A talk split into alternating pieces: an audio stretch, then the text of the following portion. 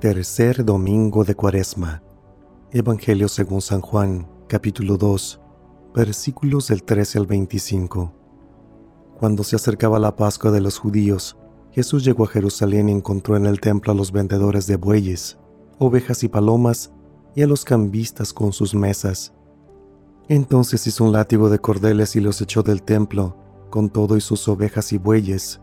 A los cambistas les volcó las mesas, y les tiró al suelo las monedas.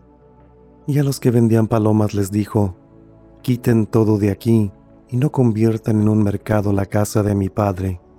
En ese momento sus discípulos se acordaron de lo que estaba escrito, El celo de tu casa me devora. Después intervinieron los judíos para preguntarle, ¿qué señal nos das de que tienes autoridad para actuar así? Jesús les respondió, Destruyan este templo y en tres días lo reconstruiré replicaron los judíos.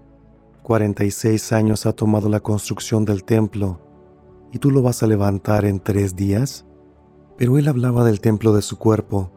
Por eso, cuando resucitó Jesús entre los muertos, se acordaron sus discípulos de que había dicho aquello, y creyeron en la escritura y en las palabras que Jesús había dicho. Mientras estuvo en Jerusalén para las fiestas de Pascua, muchos creyeron en él al ver los prodigios que hacía. Pero Jesús no se fiaba de ellos, porque los conocía a todos, y no necesitaba que nadie le descubriera lo que es el hombre, porque él sabía lo que hay en el hombre. Palabra del Señor.